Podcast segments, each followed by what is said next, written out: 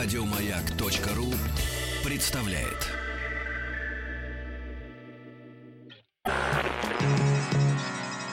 Министерство иностранных дел СССР. Правительство Республики Нагоня просит Советский Союз о срочном оказании экономической помощи. ТАСС уполномочен заявить. Уважаемые наши слушатели, граждане, товарищи, друзья, э, как я уже обещал, сегодня у нас продолжение разговора в рамках э, нашего специального проекта ТАСС уполномочен заявить э, о государстве по имени Чили. Неделю назад в это время у нас в гостях был Владимир Евгеньевич Травкин, главный редактор журнала «Латинская Америка». И сегодня мы рады вновь Владимира Евгеньевича видеть в нашей студии. Добрый день. Доброго здравия, да, Владимир Евгеньевич, рады.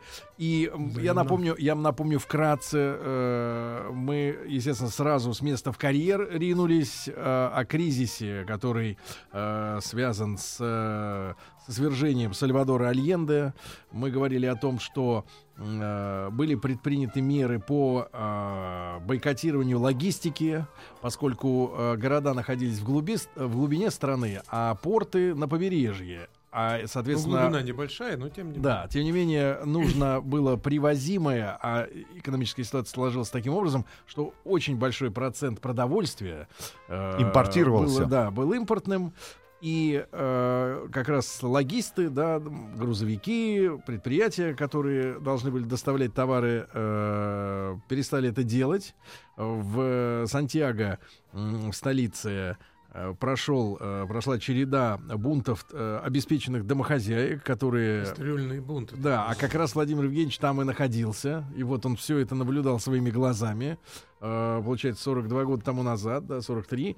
И э, страшная история с э, фактически уличными э, боями, да, у нас э, Ну, возникло в боями воображении. с такими столкновениями. Да, поскольку город построен четко по системе, э, как Питер, да, условно говоря, перпендикулярно все, параллели пер- Ну, Как перпендикуляры. большинство колониальных городов. Э, да, скажем, и- Испанской империи. Город Ташкент так построен. да. был, И э, Когда он русскими перестраивался. Да, и, соответственно, шли уличные войны, э, когда одни э, сочувствующие демонстрантам выкидывали из окон газеты, а другие их жгли.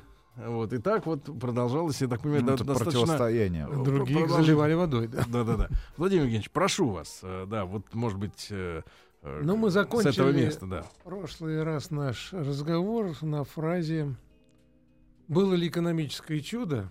Чилийское. Чилийская, да, пиночетовская. Я сказал, что есть люди, которые называют это экономическим чудищем. Об этом очень много говорят, это всегда на слуху, это невольно выскакивает вот это, э, скажем, выражение относительно чуда. Ну, насчет невольно, скажем так, условно, поскольку, поскольку это оценка того, что делал Пиночет и его правительство, она очень хорошо тиражировалась мировыми информационными агентствами и э, упорно и старательно повторялась нашими средствами массовой информации после 92 после 91-93 года. Это очень важно понимать, что ну, Чили, как я говорил уже, как многие знают, это такая очень интересная страна, которая вытянута вдоль Тихоокеанского побережья Южной Америки. С одной стороны горы, с другой стороны море. И этим, собственно, географическим положением это почти от экватора и до Антарктики. Чили это э, переводится там, где кончается земля. Да, примерно так с местных языков индейских. И э, там действительно дальше Антарктида, пингвины и все прочее. Эта страна, дальше ее для нас нет. И Чили это страна очень сильно ориентированная на экспорт. Во-первых, это э, богатые недра, это медь, селитра, другие полезные ископаемые. В основном медь. Это страна известна своей монокультурной экономикой. Это болезнь многих стран третьего мира. Нас она тоже каким-то образом затрагивает. Наши энергетические запасы – это основной источник поступления денег из-за рубежа от нашего экспорта, газа, нефти. Чилийцы экспортируют медь, чтобы огрублять эту ситуацию. И э, компании иностранные владели большинством рудников чилийских еще до Альенде. Начался процесс их чилинизации. процесс э, национализации по-чилийски.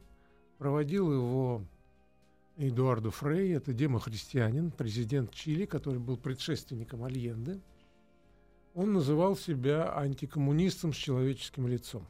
То есть он хотел перехватить решение социальных проблем, экономических проблем у левых, с тем, чтобы э, не допустить э, социальных потрясений в стране, с тем, чтобы страна не ушла слишком влево из- за того, что вот эта зависимость э, существовала, а она еще, помимо всего прочего, отражалась на населении тем, что было очень сильное социальное расслоение, небольшой процент очень богатых людей владел практически большей частью доходов от экономики, а большая часть населения, соответственно, владела меньшей частью.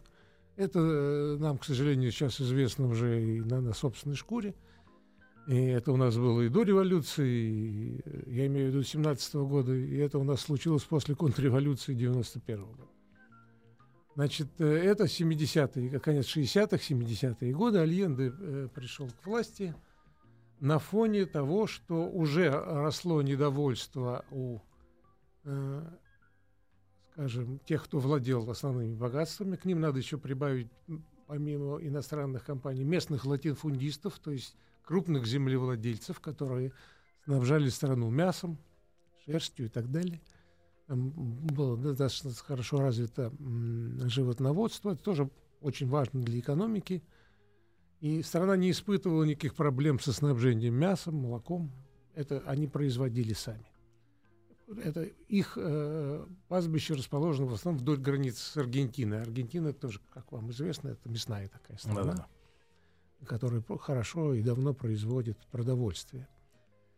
И, э, значит, когда пришел Альенде к власти, он продолжил эти э, реформы, начатые Фреем. И э, он, но пришел он к власти, с одной стороны, при поддержке э, населения как кандидат в президенты, а с другой стороны, у него было сложное положение, потому что э, в парламенте, в Конгрессе у него большинства не было. И это э, ограничило его законодательные возможности в определенной степени. Но дело в том, что он все равно проводил очень много преобразований именно в сфере экономики. И э, основные его достижения, правил он почти три года, два года, и если он пришел к власти в ноябре, то его свергли в сентябре. Ну, не дотянул немножко до трех лет.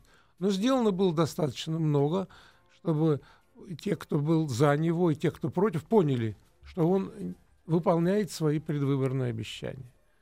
И, э, с одной стороны, э, началась аграрная реформа, стали э, раздавать землю крестьянам за счет национализации э, земель крупных помещиков. Это вызвало, с одной стороны, э, надежды у крестьян, с другой стороны, безусловную оппозицию со стороны латифундистов. Латифундисты, повторяю, это человек, владеющий большой земельной собственностью. А как, получается, тогда у владельцев э, земельной собственности выстраивались отношения? Ну, по большому счету, помещиками же были. Да. А как выстраивались отношения с людьми, которые работали, получается, на этой земле? Ну, это, ну, это отношения выстраивались по-разному, но в основном эта схема-то простая. Я землевладелец, а ты батрак. И э, далеко не все э, условия были созданы для нормальной жизни у наемной рабочей силы, который работал непосредственно на помещика, да, и помещики, тем не менее, обладая крупной собственностью, имели возможность более эффективно вести хозяйство, чем э, крестьяне, у которых было мало земли, у которых вообще земли не было. Брали объемами. И, и поэтому э, более современные технологии употреблялись именно в крупных хозяйствах. Ну, у нас это было э, в России, скажем, между двумя мировыми войнами, когда вместо мелких крестьянских хозяйств стали создать колхозы, совхозы, предприятия, которые используют технику и так далее.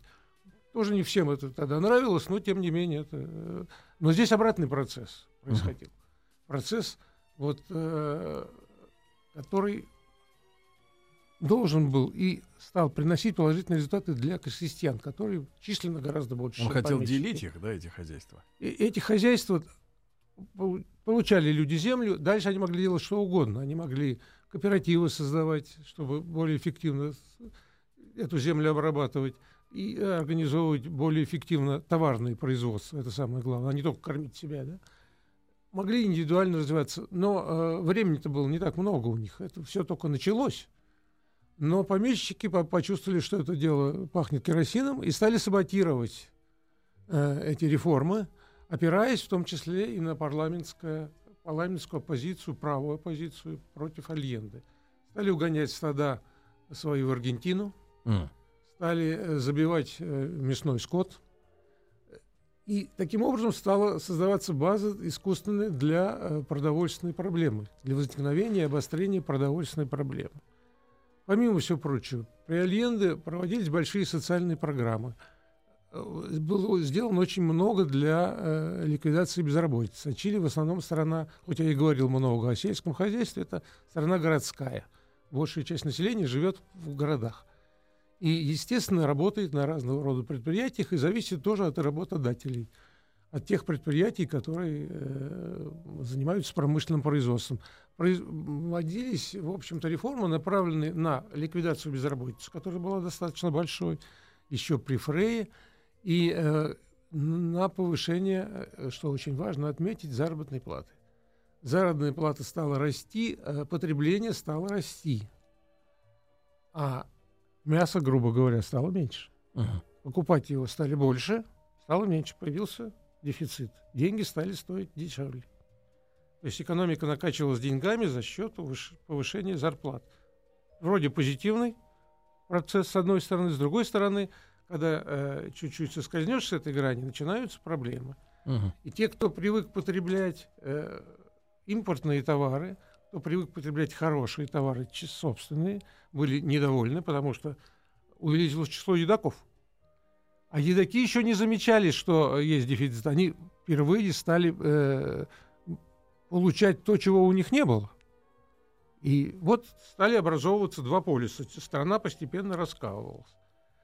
И э, дело в том, что э, начался саботаж не только внутренний, но и был и внешний саботаж. Я уже сказал, что Чили это страна монокультурного экспорта. Это э, медь, Американцы выбросили на рынок большое количество меди, и резко цена на медь упала.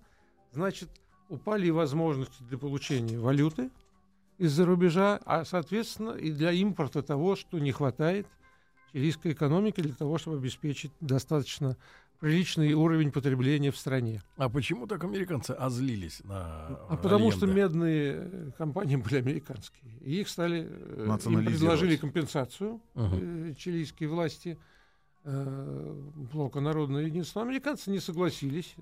Это была сначала просто торговля, сказать, использование разных рычагов в переговорах, в разговорах с чилийцами, как и что. Значит, это одна сторона дела она главная, потому что э, медь стратегический ну, товар. Ну, вторая страна в мире по запасам меди. Да.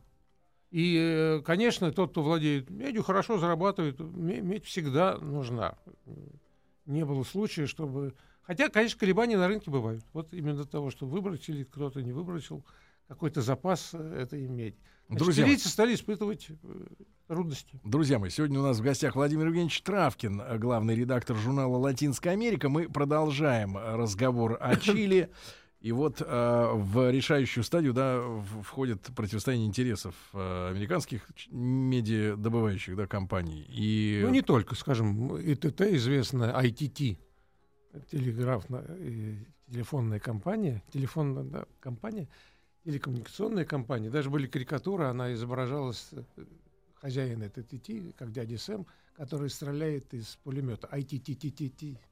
Вот это за этим стояла э, американская монополия. Очень важно, э, если учесть, что это было 40 с лишним лет назад, да, тогда уже телекоммуникационные проблемы играли все возрастающую роль. Так вот, к 1973 году сложилась такая ситуация, когда страна все больше раскалывалась на сторонников и противников – и э, все больше э, проявлялась оппозиция э, правительству, в которое входили социалисты, коммунисты, радикалы, левые католики, что очень важно, страна католическая. Это люди, которые стояли левее Эдуарда Фрея. угу. который тоже проводил социальную политику, но они считали, что не нужно э, тормозить эти программы, эти про, решения этих проблем. И Альенда столкнулся с двумя э, интересными вещами. С одной стороны, правая оппозиция – это естественная вещь, то, что задевается карман собственников, да, крупных. А с другой стороны, э, было так называемое революционное нетерпение со стороны тех, кто стоял левее социалистов и коммунистов. Там была такая э, организация Movimiento de Izquierda Revolucionaria, МИР, э, э, сокращенно. Они, так сказать, такие леваки, постоянные революционеры, э, троцкисты. А Троцкий — это очень важная фигура для Латинской Америки, потому что он выступал за перманентную революцию, в отличие от Сталина, который был государственником больше, чем э, революционером, интернационалистом, хотя и оставался коммунистом до конца, да.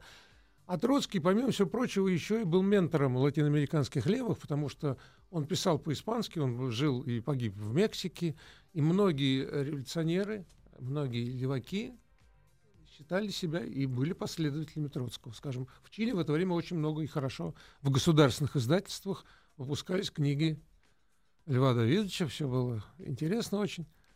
Потом Пиночет, правда, стал печатать книжки Муссолини и, и так далее, другие вещи. Так вот, значит, между двумя огнями э, находилось правительство Альенды, и э, одни торопили, другие тормозили, но вектор был, э, благодаря тому, что Альенда делал и его правительство, в общем-то, в сторону укрепления позиции Альенда, несмотря на сложности. Дело в том, что э, последующие после президентских выборов постепенно муниципальные и так далее шли к тому, что все больше голосов уходило в сторону народного единства, и это говорило о том, что и в парламенте может измениться соотношение сил в угу. пользу правительства. И они испугались. Это было, так сказать, да, таким пугающим моментом, и поэтому противодействие правительству все время усилилось. Начались акты саботажа, вы уже говорили о, о локауте транспортников, их пугали, что правительство национализирует э, их транспортные средства, а пугались там как крупные транспортные предприятия, так и мелкие владельцам одного грузовика и так далее. Они, их вроде удалось загнать в одно стойло и направить против Альенда. Причем не только разговорами, им просто платили за то, что они не возили грузы. Они на этот период получали столько же или больше даже, чем а если кто бы они получали... Финансировал кто? А кто пополнял кассу-то? Дядя Сэм пополнял кассу через э, э, разные э, свои вещи. Конечно, и местные противники Альенда вносили свою лепту. Но зачем вносить свою лепту, когда есть возможность Дядя. получать чужие деньги и решать свои проблемы? Это очень эгоистично всегда, когда речь идет о деньгах, о кармане, но очень действенно. Но помимо всего прочего были акты саботажа прямые. Взрывали линии электропередач, плотины, мосты. То есть разрушали экономику. Взорвать можно за минуту, строить нужно долго, нужно много денег. Деньги отвлекались от проблем, от э, решения на, на, настоящих проблем. И это таким образом усугублялась напряженность страны. Это диверсионные группы или такое партизанское движение? Это, это действовали диверсионные группы. Там были, помимо коммунистов и социалистов, еще и фашистские организации, если говорить о полюсах. И там была такая «Патрия Либертат». Это вот организация, которая этим и занималась. И в нее входили разные люди. Там очень интересная вещь вообще. Чили, э, Чили к моменту прихода Алены в Чили был достаточно большой, так называемый средний класс. Может, он был не так обеспечен, как европейский. Вообще в Латинской Америке все это на несколько ступенек ниже, но все присутствует. Да? Uh-huh. И этот средний класс э, в значительной степени поддерживал Альенде, но кто-то, кто хотел выйти из среднего класса сначала в верхнюю часть среднего класса, а потом повыше уже занимал другие позиции. Да. Владимир Евгеньевич, продолжим совсем скоро, после выпуска новостей, новостей спорта. Владимир Евгеньевич Травкин, главный редактор журнала «Латинская Америка», сегодня у нас в гостях. Мы продолжаем разговор о Чили. Если не удается послушать в прямом эфире, сделайте это на сайте радиомаяк.ру. Министерство иностранных дел СССР. Правительство Республики Нагоня просит Советский Союз о срочном оказании экономической помощи. ТАСС уполномочен заявить. Продолжаем разговор с Владимиром Евгеньевичем Травкиным, главным редактором журнала «Латинская Америка» о Чили. Да, Владимир Евгеньевич, прервали вас. Прошу продолжить. Ну, мы остановились на том, что страна постепенно поляризировалась, и это было видно. Вот я был за год до падения Альенда в 1972 году в Чили. Это видно было на улице Сантьяго. Э, там очень интересно город расположен. Народ состоятельный, живет все выше. В прямом и в переносном смысле слова. Ближе к горам, воздух чище, зелень. Центр загазованный, э, густонаселенный, э, разная публика живет. И, и когда за год до, еще не знаю, конечно, об этом, до своего свержения, Альенде реорганизовал кабинет и ввел туда несколько генералов, то страна, прям видно было на улицах, кто за, кто против. Ликовали и те, и другие, но, но одни ликовали, потому что думали, что военные, так сказать, окоротят Альенды, а другие думали, что наоборот, поддержка военных обеспечит Альенде существование дальнейшее и проведение тех реформ, которые он тогда к этому моменту реализовал. Но, э, как показали следующие события, э, переворот уже готовился. Альенде слишком доверял военным, думая, что армия является конституционной силой, э, что это институт на защите револю... Конституции – а э, в это время шел, конечно, очень такой процесс э, по, в общем-то, втягиванию армии в политику. Причем, конечно, участвовали две стороны. В, армию, в армии стали работать и социалисты, и коммунисты более активно, чем раньше. Уже появились офицеры, э, принадлежавшие к этим партиям. Какое-то время там кто-то проходил подготовку но велась агитация среди э, как командного состава, но больше, конечно, среди рядового, и на флоте, и в сухопутных войсках. А для этой страны важны все три рода войск из ее географии. Это страна морская, это хороший флот должен быть. Страна длинная, с очень длинными границами должна быть сухопутная армия и, естественно, авиация, которая обеспечивает безопасность страны, потому что Чили Э, у него проблемы с соседями всегда были с прошлого, с 19 века, э, когда Чили в результате победоносных войн отняла часть территории у Боливии. Причем очень выход важную часть территории, выход к морю. До сих пор боливийцы э, с этим не могут никак смириться. А чилийцы говорят, нет, мы по праву завоевания владеем этими вещами. Они очень простые в этом плане, ясные люди.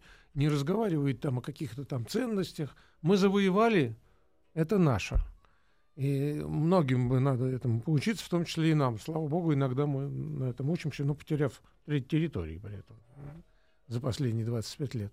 Так вот, э, э армия, в общем-то, содержалась в достаточно хорошем состоянии, хотя после XIX века с внешними врагами не воевала, а решала в основном внутренние задачи – ну, и в если том числе немножко были отвлечься, случаи, когда она участвовала в репрессиях. А, да. Если немножко отвлечься, а Первая мировая война и Вторая мировая война каким-то образом коснулась вооруженных сил э, Чили? Чилийцы, э, надо сказать, и, не участвовали ни в той, ни в другой войне, хотя формально объявили войну э, гитлеровской Германии ну, в конце, там, в 1945 году. И там долгое время было, так сказать, перетягивание каната, потому что очень сильное влияние было Чили страна иммигрантов, это одна из самых европейских по составу населения. И э, там большая немецкая колония, которая на рубеже 19-20 века появилась. И она тоже была разная, она тоже раскалывалась. Если вот первая волна иммиграции привела, э, принесла в Чили левые социалистические идеи, марксистские идеи, э, среди иммигрантов из Германии было много евреев, которые тоже защиты, в общем-то, были людьми левых взглядов. И потом э, была волна э, между войнами еврейской иммиграции из бывшей э, Российской империи, из того, что называется Западной Белоруссией, э, Западной Украиной или Восточной Польшей, да, когда э, э, российская э, еврейская диаспора резко увеличилась, ну и проблемы тоже возросли. И э, поэтому там по, по разным, раскол проходил по разным линиям. Значит, внутри немецкой диаспоры были левые, и были в 30-е годы уже и поклонники фашизма, когда Германия стала восставать из пепла, как говорил Гитлер, да, И молодежь поддерживала, ну, некоторые, конечно, люди. И вот такие правые настроения, что потом сказалось, там были целые колонии. Вот колония Дигнидат, которая пополнилась после Второй мировой войны э, бывшими нацистами. Но они не бывшие нацисты, которые просто переехали, убежали от ответственности из Европы. Нацисты. И, и эти, эти силы э, играли свою роль. Так что там всякой твари по паре, что называется. И этот клубок очень интересно э, завязывался и развязывался. И э, там линии и по национальному э, принципу проходила раскола, и по имущественному, и по социальному, и по какому хотите. И это вот все стало обостряться к концу правления Альенде. Но вот самое главное, что нужно понять, что экономические трудности были вызваны э, не только тем, что Альенде, как говорят, плохо управлял экономикой и слишком много денег тратил на социальные программы. Это плохо, как говорят наши либеральные экономисты сейчас, да? Плохо это э, может быть, когда переходят какие-то грани, да, а, а когда в целом э, заботиться о жизненном уровне населения, это хорошо. Главное стимулировать его на, на производительный труд. А с другой стороны, э, обострялось саботажем, прямым противодействием тех, кто не хотел терять своих преимуществ.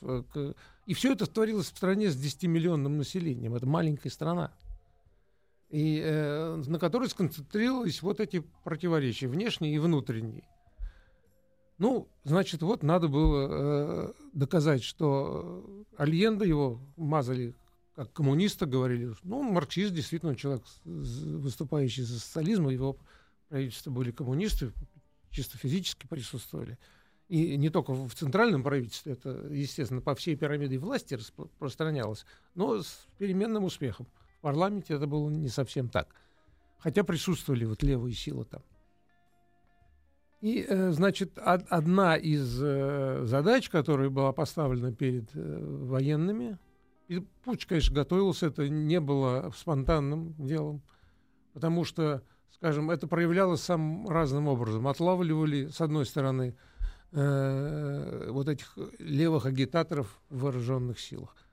Ну, почти накануне переворота военные, э, контрразведка военных моряков арестовала большое количество вот этих э, людей, исповедующих левые взгляды, и поместила их на корабль «Эсмеральда». Это такой парусник, учебный корабль флота, который был превращен в тюрьму. Uh-huh. Для этих, это, это при Альенде еще. То есть, а он в курсе был? Он был потом в курсе, но это ухитрялись сделать еще при власти. Значит, армия уже и вообще вооруженные силы го постоянно готовились. Были контакты установлены с э, всякими э, не только американскими службами, но и, с, э, скажем, в Бразилии в это время была военная диктатура с их спецслужбами, чилийцы э, имели контакты, что потом проявилось, были приглашены даже специалисты по пыткам, бразильские офицеры, после э, переворота уже приехали в Чили, что называется, своим оборудованием и занимались, так сказать, и, репрессии. И я так понимаю, что как раз на эти же даты, э, в, которые планировался переворот, э, да. были перенесены совместные э, учения с американцами на территории Чили. Совершенно верно. Это все, это потом стало ясно, все сложилось в какую-то картинку, да. А так вроде учили, были хорошие отношения с американцами, в том числе и по военной линии. Чилийские офицеры обучались в американских военных учебных заведениях. Э, тот же Пиночет, э, обучился и другие офицеры. Но э, учились офицеры, которые потом заняли антипиночетовские позиции. Я об этом скажу чуть позже. Значит, переворот, э, переворот страшный, кровавый, Много жертв. беспощадные. По самым скромным подсчетам, около 35 тысяч уничтоженных людей. Ну, не, не одновременно, но в течение вот власти Пиночета для страны с 10-миллионным населением. Это много, это много. Помимо того, что людей убивали, пытали, это разлагало и население, и тех, кто пытает. Потому что потом психологи доказывали, что нужно реабилитировать не только жертв, но и палачей. Когда простых солдат заставляют пытать людей, как когда полицейские собаки насилуют женщин, когда к половым органам людей подносятся электроды, это производит впечатление не только на жертв, но а и на что они хотели из них выбить? Какие признания? Разные признания в том, что э, одна из тем была, на которой говорили, что готовился контрприворот, что ага. хотели радикализировать левый режим, что будут репрессии, будет ГУЛАГ, а никаких репрессий при Альенде не было. Никакого насилия не было. Единственное насилие это правые силы, которые вот взрывали мосты, там убивали активистов, и левые леваки, которые вот там был такой лидер этой организации МИР, который придумал э, такой интересный вид оружия. Это гвоздь, который заточен с двух сторон и изогнут так, что когда его кладешь на мостовую, он всегда торчит шипом вверх. Его звали Мигель, и эти шипы назывались Мигелитус. Я их видел. Вот там ну, ну пути правительственных кортежей бросали эти штуки с тем, чтобы э, радикализировать процесс. Но это ни в какое сравнение не идет с тем, что делали правые, и с тем, что они стали делать, придя к власти. Но это э, каким-то образом влияло на экономику, потому что одних запугали, уничтожили, пытали, посадили в тюрьмы. Из страны уехало больше миллиона человек. Каждый десятый чилиец был либо выслан, либо добровольно уехал. А это наиболее э, э, талантливая часть населения, потому что интеллигенция, люди искусства — это люди левых убеждений или близких к ним. И страна получила, кому, как будто ей отрезали голову. Да? Вот лучшая часть населения уехала в другие страны, и большинство из них не вернулось. Они живут и либо в Латинской Америке, либо живут в Европе, либо в Соединенных Штатах. Это огромный ущерб для, для страны, э, которая должна э, экономически развиваться. Об этом никогда нельзя забывать, когда а, говорят об экономическом чуде Пиночета. А в чем же тогда так называемое чудо или чудище Пиночета состоит? Э, в чем экономические результаты вот его правления? Значит, вот интересная вещь. Чтобы кратко сказать, нам говорили, что вот Пиночет стальной рукой обеспечил проведение правильных контрреформ или реформ, да, вместо левых либеральные реформы. Говорят, что вот там а, осуществлялось в чистом виде вот теория Фридмана, э, неолиберальные порядки, теория минимизации государственной э, роли в экономике и теория экономической свободы, отсюда либерал, либеральное название, название либеральные реформы. Реформы, которые дают свободу экономически активным э, членам общества. Звучит очень красиво. Но дело в том, что, как э, неоднократно повторялось, у нас это очень мало повторялось. У нас целенаправленно идея э, экономического чуда пропагандировалась всячески – но чилийцы после 18 лет правления Пиночета были беднее, чем э, перед ним. Они, экономика не поднялась на тот уровень, который она имела при всех сложностях угу. в годы Альенды. Да? Да. Но мы... И ВВП, и доход на душу населения, с Владимиром и социальные программы. Все было... С Владимиром Евгеньевичем Травкиным мы разберемся, как же они тогда зажили после Пиночета. Министерство иностранных дел СССР. Правительство Республики Нагоня просит Советский Союз о срочном оказании экономической помощи. ТАСС уполномочен заявить. Друзья мои, медь, литий, йод – и все это э, э, Республика Чили. И сегодня с Владимиром Евгеньевичем Травкиным, главным редактором журнала «Латинская Америка», мы продолжаем говорить об этой интереснейшей стране. Так, Владимир Евгеньевич, а что ж получается, э, чуда не было? То есть, если уровень жизни остался ниже э, после ухода Пиночета, причем, как мы понимаем, э, не по собственной э, в чистом виде воли, да, он ушел, покинул свой пост, Э, то э, как, в чем же заключается преимущество этого 18-летнего режима? Значит, э, чуда, безусловно, не было, но был очень хорошо организованный Пиар. миф о чуде, который подхва- был подхвачен в корыстных интересах, безусловно, по всему миру. И мы одна из жертв этого мифа. Да? У нас очень много было желающих возвеличить Пиночета за одно только его качество, за то, что он резал коммунистов.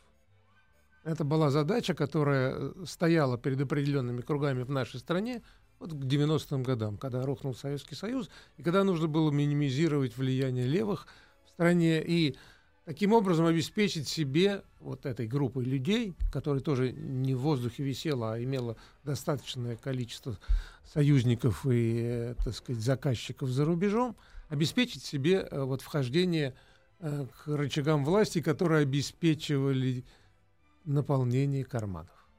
Значит, вот в этом плане чудо — это то, что много людей Поверили. поверили в это дело. Не дали Чудо себе в том, труд что поверили в чудо. проанализировать то, что было. Безусловно, э, это не вина этих людей. Информация отсекалась. А дело в том, что вот говорили, что это Чикаго Бойс, которые э, принесли пакет реформ, и Пиночет их поддержал. Ну, Чикаго Бойс это они толковые ребята. Реформы эти начались после э, там где-то 75 году, не сразу, через полтора-два года. Вот это, э, так сказать, либерализация экономики, возвращение э, э, предприятий, которые были национализированы, э, членизированы, э, возвращение вот, зем, земель латифундистам. Это вызвало, безусловно, недовольство. Во-первых, я говорил, что много уехало народу. Во-вторых, народ саботировал это дело. Крестьяне не засевали э, площади, которые у них были, остались, потому что они не хотели способствовать. Это подорожал кредит. Мелкий средний бизнес стал испытывать очень большие сложности. Был большой зажим э, э, трудового законодательства. То есть рынка труда не было. Были подвластные э, правительству профсоюзы, которые обеспечивали покорность, в общем, репрессии, предательство профсоюзных лидеров и так далее. В общем, страна жила в определенном страхе.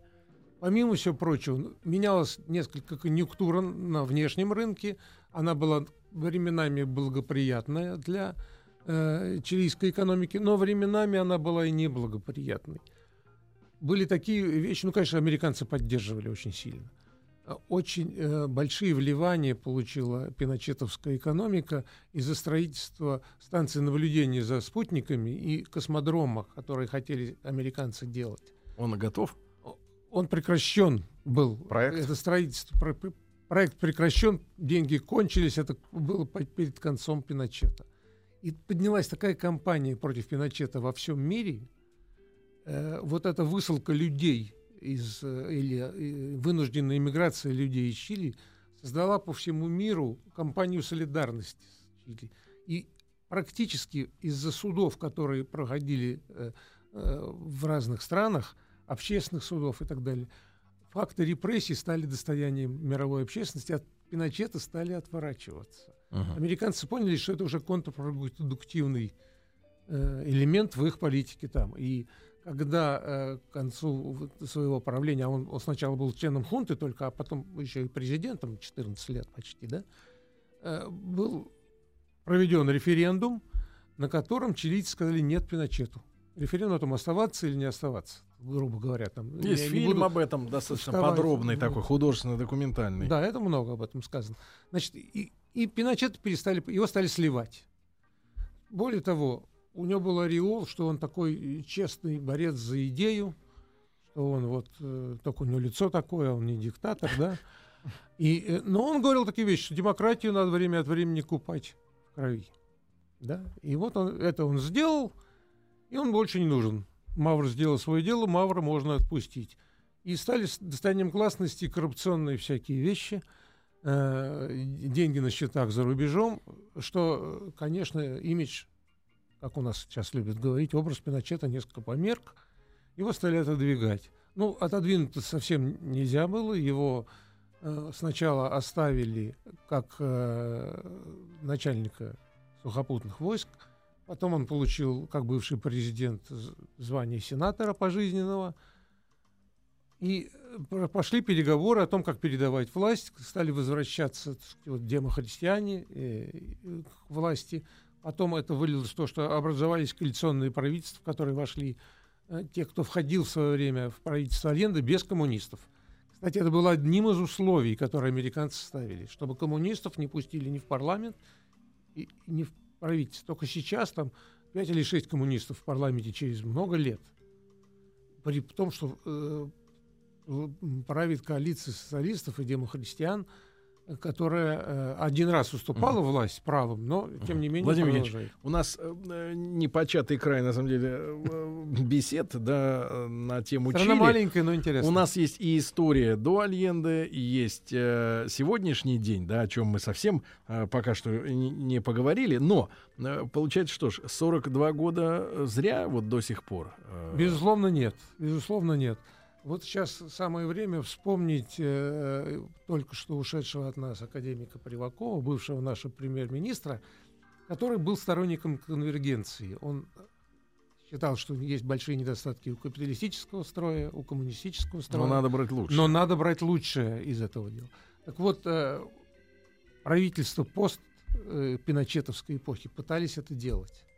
И, э, собственно, они брали лучшие из этих неолиберальных реформ – они больше приватизировали предприятий, чем при Пиночете было сделано, но в то же время не обращали внимания на свободы, на, на социальные проблемы, на их решение. Не все получается. Чили до сих пор переживает забастовки учащихся средних учебных заведений, студентов и так далее. Но Чили, э, в общем, обрело человеческое лицо да. после Пиночета. И это очень важно. И ну. это одна из успешных в экономическом плане стран э, в Латинской Америке, но это вовсе не заслуга Пиночета. Это да. заслуга усилий тех, кто пришел Владимир Евгеньевич, но ну, мы будем крайне рады снова увидеться, поговорить. Э, Владимир Евгеньевич Травкин, главный редактор журнала «Латинская Америка», сегодня у нас был в гостях. Я уверен, что вам было интересно. Вам хорошего дня. До завтра. Пока. Еще больше подкастов на радиомаяк.ру